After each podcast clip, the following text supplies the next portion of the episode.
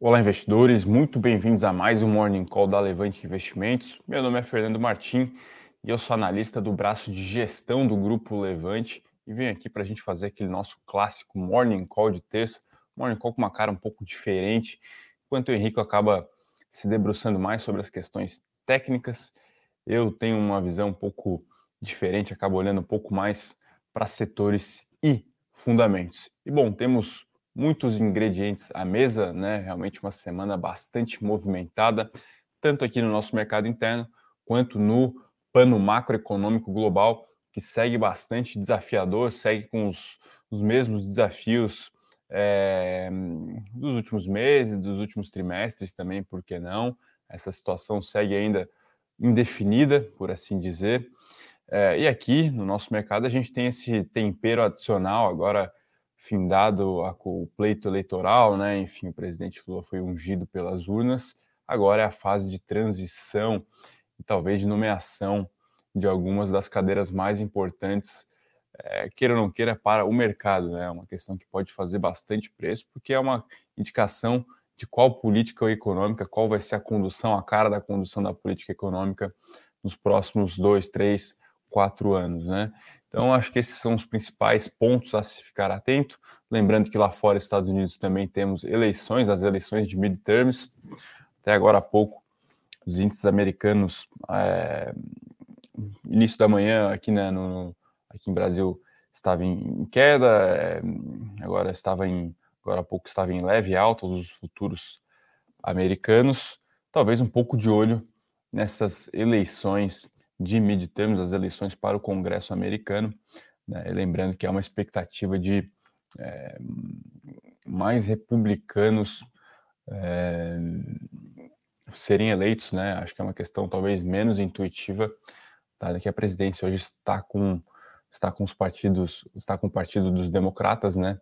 Mas há uma impressão geral de que é, o trabalho ele, ele vem deixando a desejar, né? É, um outro aspecto que também deve fazer preço hoje, especialmente aqui no Brasil, são os resultados corporativos. É, se, e ao contrário do, do, do, do, índice americano, do S&P 500, em que boa parte das empresas já reportaram seus números, por aqui a temporada de resultados segue a todo vapor. Né?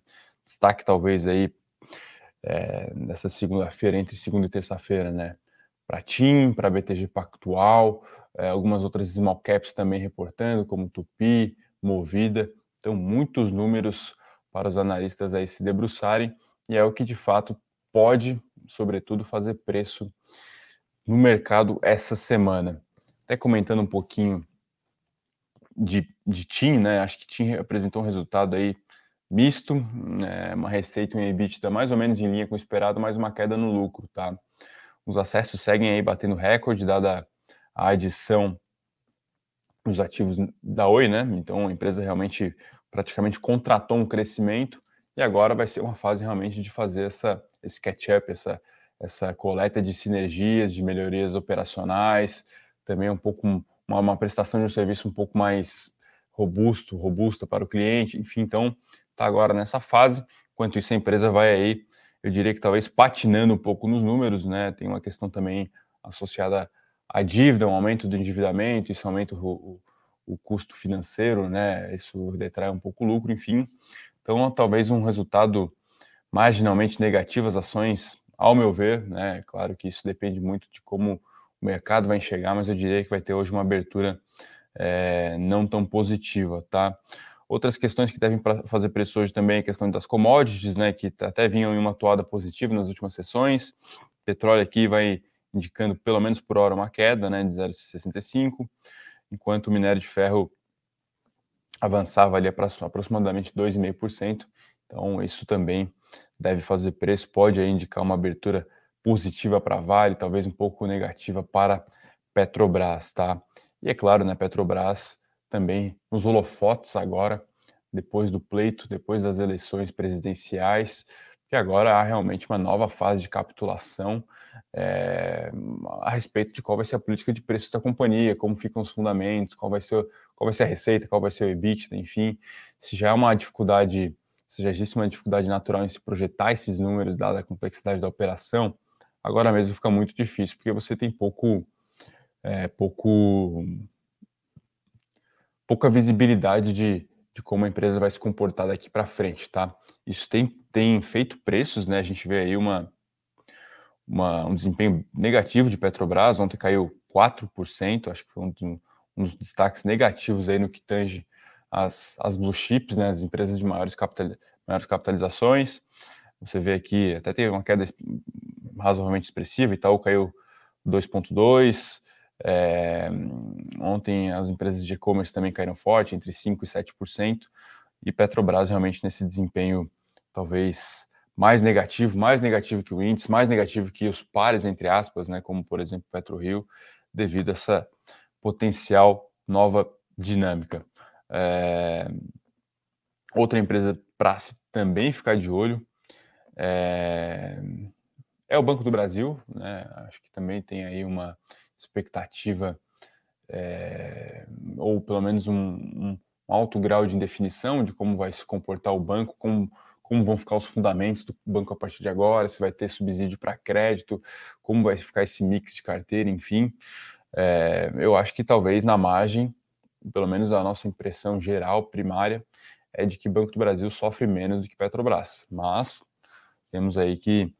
É, acho que é um ponto para se esperar, para ficar de olho, ficar atento, porque, enfim, acho que aí tem uma, um potencial de, de perda permanente de capital é, não desprezível, né? Então esse risco ele volta à tona agora, quem diria, né? alguns anos depois, esse risco agora volta à tona. Evidentemente, muita coisa mudou, tá, pessoal? Acho que está bem diferente do que do, do, do, cenário de 5, 6 anos atrás. A gente tem a lei das estatais, tem alguns outros aparatos. Na minha visão, ainda também existe uma, uma maior. É, existe algum entendimento maior da população de que, enfim, talvez existem dores, né? Se você utilizar é, essas empresas para fazer política pública, tudo bem, é, talvez, é, enfim, é, tem, tem lá seus predicados, vamos assim dizer, mas existem efeitos colaterais. Só de explicar que existem, e ter uma percepção de que existem efeitos colaterais, isso, ao meu ver, joga uma pressão para que é, não se tenha tanta interferência, né? Mas esse risco voltou à tona agora e deve continuar fazendo preço é, nas próximas semanas. Bom, então é isso, tá, pessoal? Ficar atento às eleição, eleições de midterms nos Estados Unidos, expectativa de eleição majoritária para os republicanos. Aqui ficar de olho na transição e talvez aí na nomeação de alguns dos é, de algumas pastas, de, de, algumas cadeiras, enfim, isso também é importante. E ficar atento também a resultados cooperativos, como vão se comportar as ações hoje. Destaque talvez para TIM e para BTG Pactual. Também chama atenção para outras small caps, Direcional, Movida, Tupi, mas essas não estão no índice, né? Ou pelo menos as que apresentaram não têm é, participação relevante nos índices, como por exemplo o Ibovespa. O pessoal que manda um bom dia, o Rildo, um abraço para o Rildo, para o Miqueias, o Hamilton sempre presente, um abraço aí para o Maurício, para o Ricardo, pessoal aí dando aquela, aquela força, o Filipinho também, grande Filipinho. O Carlos aqui comenta que zerou Petrobras. Muita gente fez isso, tá? Muita gente decidiu se desfazer da, da sua posição, não apenas pessoas físicas, como também institucionais. Até uma certa impressão aí de que é, há um certo consenso, talvez, entre aspas, de que Petrobras deve, no mínimo, ter uma performance abaixo do índice do, do Ibovespa, enfim, é, isso olhando curto e médio prazo, tá? Então, muita gente talvez tenha trocado a sua posição para uma PetroRio, para uma Petro Recôncavo, ou para uma 3R, ou talvez para um, um basket né, de empresas de petróleo é, listadas em outras praças, ExxonMobil, por exemplo, que tem o seu BDR negociado aqui na Bolsa. Então, acredito que muita gente tenha mudado o seu cavalo, vamos assim dizer, para se expor à tese de petróleo. Tá? Então, isso tem, tem realmente colocado uma pressão vendedora no ativo, no papel, Petro 4 caindo bastante nas últimas semanas por conta disso, né? O Hamilton aqui pergunta sobre essa, nessa saída, né? Sair Paulo Guedes entre Haddad. É tipo trocar a VEG por Cogna.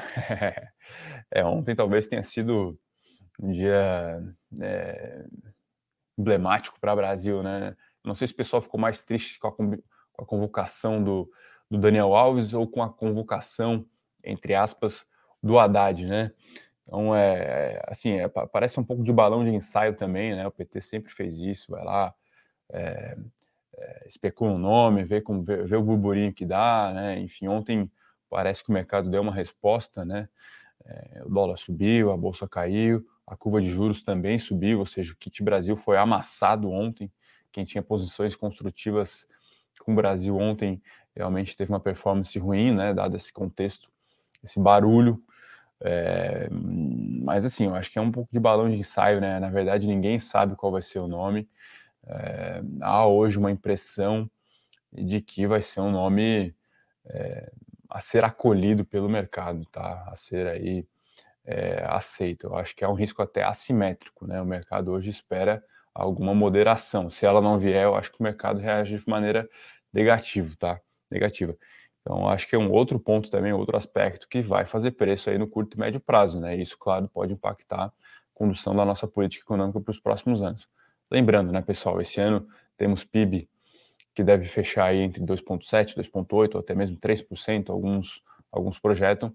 Ano que vem vamos voltar a nos, nos deparar com um cenário desafiador de, de menos renúncias fiscais, é, um mundo potencialmente desacelerando, as commodities em patamares talvez um pouco mais acomodados, o fiscal de volta aos holofotes, essa discussão ela vai voltar, já tem aparecido agora, mas a partir do ano que vem, pós, pós recesso parlamentar, ela com certeza vai pegar e vai pegar fogo, vai ter uma rediscussão das, das regras fiscais, vai ter um recálculo agora de qual é o nosso patamar ótimo, vamos assim dizer, de dívida sobre PIB, né? Muita gente defende endividamento um pouco maior, mas com um crescimento, né? Uma, uma crescimento potencial maior também. Isso, claro, envolve também uma agenda de alguns investimentos, mas talvez tenha, tenha, que, ter, tenha que ser mais assertivo nos investimentos que a gente foi nos últimos 10 anos. Então vai ter realmente um pouco de rediscussão da nossa, da nossa matriz econômica, né? Na verdade, matriz econômica é um nome pouco, pouco, pouco perigoso, né? Mas nossa, nosso aparato econômico, do nosso, da nossa plataforma econômica para os próximos anos, tá? Hoje, eu realmente acredito que é um risco assimétrico. O mercado está aí um pouco enamorado, né? É, mas existe esse risco de a frente ampla minguar, né? Então, mais um ponto para se ficar de olho também, tá? O Adilson aqui pergunta qual o motivo das quedas de ontem. Na verdade, ontem o dia já, já começou um pouco azedo, né? No aspecto técnico, acho que o Henrique pode trazer um pouco disso, mas a gente já vinha observando um patamar sobrecomprado de diversos ativos, tá? O pessoal gosta muito de olhar o IFR, tá, Adilson? Então, se você abrir algum gráfico aí, até o próprio BR Invest, enfim, você pode é, ir lá com o botãozinho direito e pedir para adicionar o indicador IFR, que é o índice de força relativa, né? Ele faz ali uma espécie de índice para ver a força compradora dos últimos 12 ou 14 dias. E quando há uma, um movimento muito brusco, né, ou seja, muitas altas nas últimas 12 ou 14 sessões, esses ativos tendem a ficar num patamar chamado sobrecomprado, né? que é o tal lá do IFR 70 ou 80. Nesse patamar, muitos analistas indicam que é um ponto em que tem que se ficar atento, onde pode ter, eu não vou dizer que uma reversão, a tendência de alta ou de baixa, mas um ponto de pelo menos acomodação de preço, tá? Parece que muitos ativos atingiram esse patamar, né, dado que a gente teve quase um, mini rally nas últimas semanas, né? Então acho que esse é um, é um aspecto que aspecto um pouco mais técnico que pode ter acontecido e claro também esse balaio é, esse balão de ensaio, desculpa, né, com, com o Haddad sendo, o nome do Haddad sendo ventilado, isso também pesou um pouco no mercado ontem, queda aí de quase 2,5%, tá? Então acho que esse é o ponto, tá, Dilson? Tá, até, um indicador bem interessante para adicionar nas análises aí, o IFR bateu 70 ou 80, né? Claro que vai depender muito do estilo de análise de, de cada um, mas isso tende a indicar é, uma, uma, potencial acomodação de preço. Da mesma forma, quando o IFR bate 30 ou 20, vai depender muito ali do estilo do analista, isso também pode indicar um, um, um patamar de sobrevenda, né? ou seja, o ativo apanhou demais e agora talvez ele se estabilize aqui, enfim, pode até talvez reverter tendência ou não, é claro que ninguém sabe o futuro, né? Mas a gente utiliza, assim, alguns desses parâmetros até para operar a opção, né? Talvez quando bate 70, 80, você pode pensar em lançar uma call, algo do tipo. Quando bate lá os 70 ou 20, né, o sobrevendido, você pode pensar em lançar uma put ou comprar uma call. Então, esses são, são, são indicadores interessantes para se manter no radar, tá? O Ney aqui fala que se, se Haddad for ministro da Fazenda vai ter bolsa travesti, é, o pessoal brincando aqui, né, enfim, com esse, com esse, com essa surpresa, né, ontem acho que foi uma surpresa, ninguém esperava, é, vamos ver aí. Bom, o Carlos fala aqui que tá pensando em ir para a BDR, não sei se naquele, naquela, aquela questão do, dos ativos ligados a petróleo, né, mas muita gente tem se posicionado, tá, Carlos, aí em em ExxonMobil, enfim. E se você abrir uma conta lá fora, inclusive existem ETFs que você pode se expor à tese, né? Aí você realmente elimina ali o risco, ou pelo menos dirime o risco de, de, de, operação, né? De alguma petrolífera aí apresentar um número um pouco abaixo, uma produção um pouco abaixo, enfim. Então também é uma perspectiva interessante, porque você vai estar exposto à tese, ao basket, né? É uma forma também de de você ter uma alocação um pouco mais temática, que é o que muitos fundos multimercados lá fora fazem, tá? Uh, o pessoal que brinca ainda com o Dani Alves, né? Eu acho que foi mais polêmico do que o Haddad, né? Capaz de ter feito mais preço. Acho que a bolsa caiu um pouco por causa disso. Brincadeiras, é, é claro, né? Uh, Carlos aqui pergunta se pergunta de inflação nos Estados Unidos. É, isso vai continuar fazendo preço, né? É, enfim, eu acho que é talvez o, um outro é um indicador chave desse ano, né? Acho que muito fazia muito tempo que não se discutia tanto a questão de preço, né? Os índices de preços e curiosamente, não intuitivamente tanto não tanto aqui no Brasil, mas sim nas praças desenvolvidas que seguem sofrendo com com esses aumentos generalizados, tá? É, eu acho que assim o principal é, acho que o que, tem, o que tem limitado um pouco o ímpeto comprador em S&P 500 ainda são os índices de agosto, tá? Acho que ali em agosto foi uma espécie de nova fase de capitulação, porque realmente existia ali uma expectativa, uma perspectiva da inflação já ter atingido o pico e ela começar a arrefecer, e as coisas não aconteceram bem é, dessa forma, né? Na verdade, o índice de preços veio bem pressionado, especialmente em, em, naqueles componentes mais persistentes, né? É, aluguel, salário, enfim. Então o mercado está muito de olho nisso, mais do que no, no, no no bottom, né, mais do que no, no, no índice cheio, nessa interpretação. Então, muita gente tem se debruçado em realmente é, se debulhar sobre o índice, abrir ele, abrir cada componente, separar, enfim. Então, existe essa preocupação ainda com a questão de preços nos Estados Unidos, né?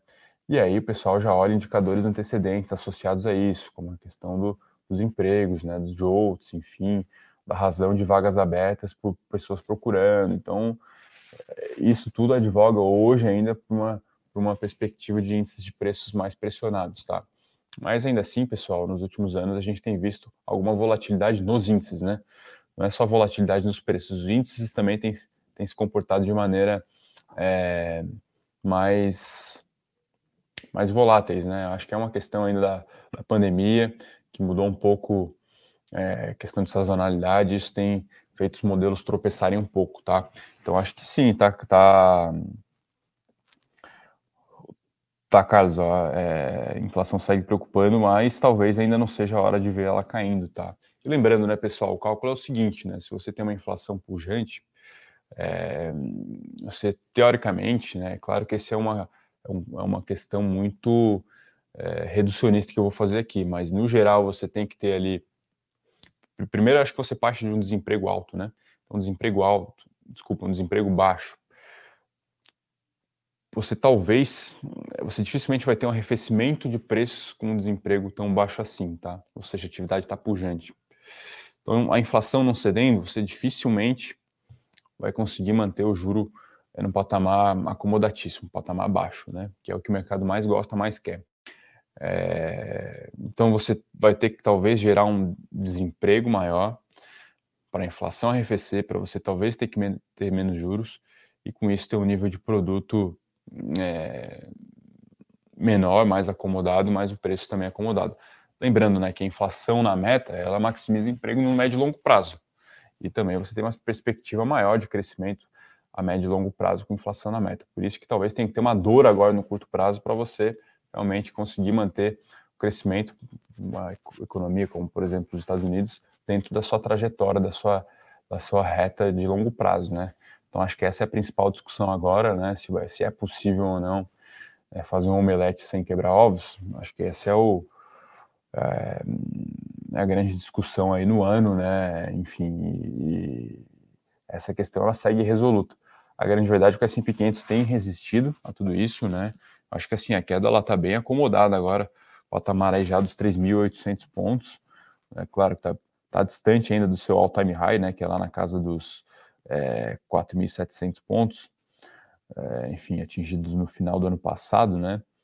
Mas muita gente esperava aí 3.300, 3.000 pontos, né? Vamos ver. Que seria aí, talvez o, o PI na casa das 15 vezes. Enfim, eu acho, eu estou começando a achar que tem que muita coisa errada acontecer para o S&P 500 chegar nesse patamar, tá? Ele, ainda segue sendo o a, a, talvez mais mais procurada exposição a ações no contexto global, tá? A gente tem a Europa aí que, enfim, ficou 10 anos sem crescer, sem apresentar crescimento de earnings.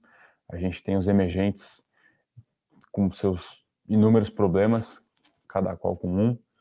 É, a gente tem a China, que foi uma praça que pra, ficou praticamente ininvestível depois de 2020, né?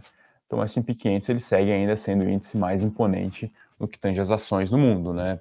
Se mostrou um índice com prêmio de risco, ao contrário do Brasil, por exemplo, se mostrou um índice bastante dinâmico no que tange setores, no que tange inovação, no que tange earnings, no que tange, no que tange crescimento.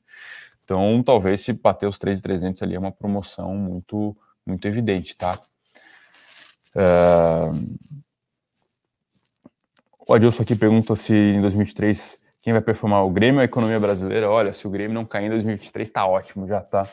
E para a economia brasileira também vale. Então, o Brasil aí, uma expectativa já de crescimento módico para o ano que vem. A gente está falando aí hoje na projeção na casa dos meio por cento, vai. Então, acho que ano que vem vai ser um ano para arrumar a casa um pouco, né? Enfim, tentar resolver de vez essa questão fiscal. Fala-se aí nessa troca, né? Nesse trade-off. Lula vai lá, pede um waiver, mas entrega uma equipe econômica é, querida, né? Pelo mercado. É, vamos ver, tem muita discussão aí na mesa, né? Mas ano que vem é um ano ainda desafiador. O que favorece, né, pessoal, a questão dos investimentos é a questão que a bolsa segue aí em patamares atrativos, tá? apesar aí dos 119, 120 mil pontos, a gente tem visto uma temporada, pelo menos por hora, bastante prospectiva, bastante positiva, as empresas entregando earnings é, com fundamentos, com, com crescimento de, de bottom, né, de receita, as margens ali, em alguma medida, é, sofrendo, mas assim que não, não que não comprometem né, o, o EBITDA. Então, é, assim, acho que ainda tem uma perspectiva favorável para o Brasil, tá? E se realmente vier essa enxurrada de investimentos que se espera no Brasil, uma questão de uma agenda mais verde, questão de é, vender talvez um pouco melhor a imagem de Brasil, eu acho que o Brasil ele pode se beneficiar aí via fluxo mesmo, tá? E aí é correria para comprar Itaú, para talvez comprar Vale, se a China não tiver, se a China não tiver parada, enfim. Então tem, tem aí algumas questões que valem a pena é, serem comentadas para o ano que vem, tá? Em suma, pessoal, eu acho que não é aquela correria de 2019 em que você comprava qualquer coisa, qualquer coisa subia, que a bolsa subiu 30%, os fundos imobiliários também. É... E assim, também não é um cenário Covid, em que tudo caiu 40%, 50%, 60%, tá? Eu acho que existe uma perspectiva positiva, ela não vai ser ali, é, pelo menos ao meu ver, mágica, né, em que tudo sobe, eu acho que a bolsa tem um potencial aí sim de, de entregar prêmio de risco nos próximos trimestres, tá? Um prêmio adequado, é, dado que a gente tem na mesa, tá? Se é um all-in na bolsa, eu acho que não, ainda mais que o caixa te remunera 13,75 ao ano e muito provavelmente vai continuar é, remunerando isso nos próximos pelo menos seis meses, tá? Então, calma, eu acho que é, dá, dá para colocar um pezinho aí no Brasil de novo, mas sempre com a boa e velha parcimônia que esse país aqui pede, né? Bom, eu acho que é isso, né, pessoal? Esses são os principais pontos aí para se ficar atento. Então, novamente, eleições de midterms nos Estados Unidos, Congresso, ficar de olho. Resultados corporativos de Brasil, TIM, BTG Pactual e Small Caps. E questão da transição de governo. Eu vi em algum lugar aí que hoje vão, vão ser nomeados, né? É, vão ser nomeadas algumas cadeiras, algumas pastas, enfim, a gente não sabe até que ponto isso é verdade, que, que não é, mas é outra questão que pode, pode fazer preço, tanto para o mal quanto para o bem, né? Então, ficar de olho, é, desejar a todos excelentes negócios, uma boa semana e até mais.